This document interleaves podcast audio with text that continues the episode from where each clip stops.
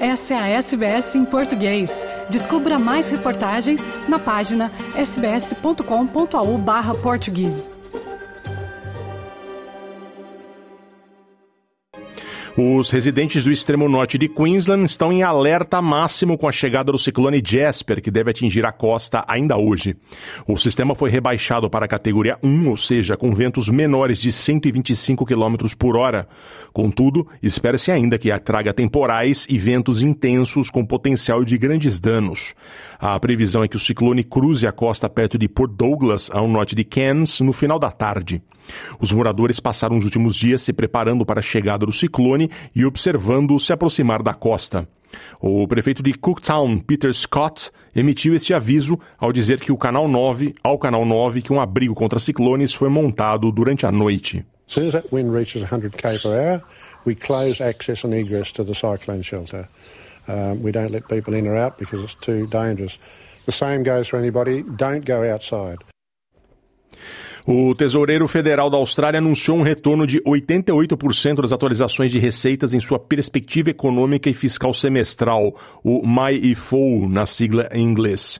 O forte retorno foi impulsionado por um mercado de trabalho forte, com mais de 620 mil postos criados desde que os trabalhistas chegaram ao poder.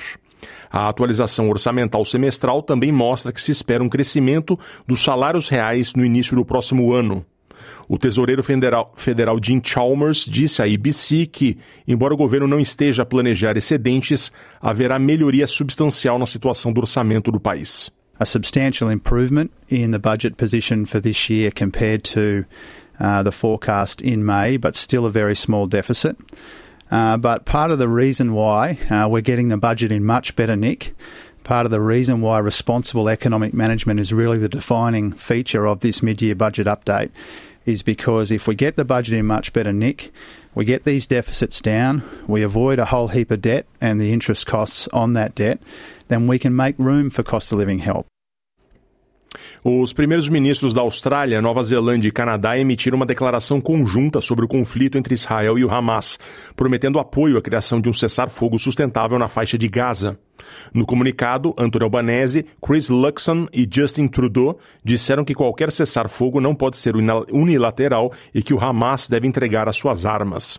As declarações também disseram, as declarações a declaração também afirma que reconhecem o direito de Israel de desistir e o direito de se defender, mas o preço de derrotar o Hamas não pode ser o sofrimento contínuo de todos os civis palestinos. Os primeiros ministros disseram que o Hamas deve libertar todos os reféns e parar de usar civis palestinos como escudos humanos. A declaração termina com uma condenação do que descreveram como aumento do, do antissemitismo, da islamofobia e do sentimento anti-árabe nos seus países e em todo o mundo. A posição da Austrália é uma mudança ativa. Na reunião de outubro da ONU, o governo australiano se absteve da votação. O pedido dos três países está alinhado com a discussão atual na ONU. Nesta madrugada, horário australiano, a Assembleia Geral das Nações Unidas votou a favor de uma resolução não vinculante, ou seja, é apenas uma recomendação que apela a um cessar-fogo humanitário imediato em Gaza. 153 dos 193 membros da Assembleia votaram a favor da resolução. Houve 10 votos contra e 23 abstenções. Os Estados Unidos procuraram introduzir uma emenda condenando o ataque de 7 de outubro pelo Hamas e o sequestro de reféns. A Áustria também procurou introduzir uma alteração solicitando que o texto relativo aos reféns fosse descrito como sendo detido pelo Hamas e outros grupos. Ambos não obtiveram a maioria exigida de dois terços. No Brasil, a cidade de São Paulo terá passe livre nos ônibus municipais aos domingos. A medida foi anunciada pelo prefeito Ricardo Nunes, que já está de olho nas eleições municipais do ano que vem. Quem traz as informações é o repórter Nelson Lim, da Rádio Nacional de São Paulo. A Prefeitura de São Paulo vai instituir o passe livre nos ônibus municipais todos os domingos a partir do dia 17. Quem for utilizar o bilhete único não terá seu saldo descontado. E caso a pessoa não tenha o bilhete, o cobrador ou o motorista irá liberar a catraca. A medida foi anunciada nesta segunda-feira.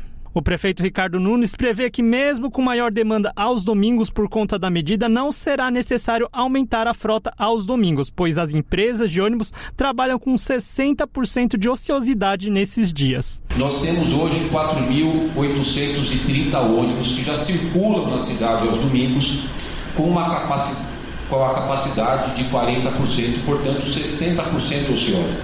Se dobrar o número de usuários, a gente ainda vai ter 20% ocioso, portanto não vai ser necessário o aumento do número de ônibus, portanto não vai ser necessário o investimento, aumento de valor para ofertar o transporte gratuito aos domingos.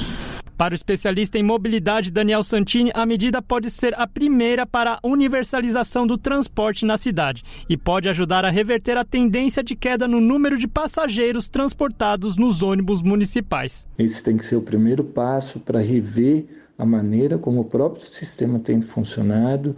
Acho que pode ser uma etapa aí para testar e avaliar as possibilidades de se avançar com a política de tarifa zero universal em todos os dias da semana. Isso é necessário, é fundamental. A prefeitura está começando a se mexer para reverter uma tendência que ela é muito grave de perda de passageiros. De 2013 a 2022, a cidade perdeu um bilhão de passageiros nos ônibus municipais. Lembrando que a tarifa zero aos domingos só vai valer para os ônibus municipais. Quem for pegar trem ou metrô nesses dias vai continuar pagando passagem.